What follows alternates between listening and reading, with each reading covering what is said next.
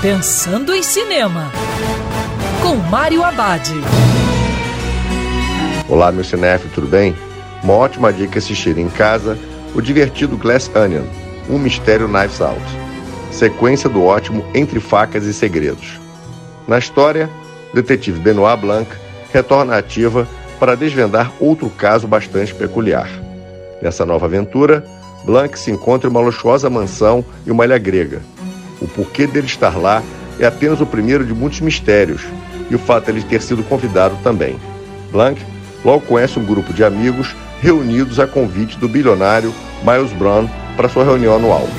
Como em todos os melhores mistérios de assassinato, cada personagem guarda seus próprios segredos, mentiras e motivações.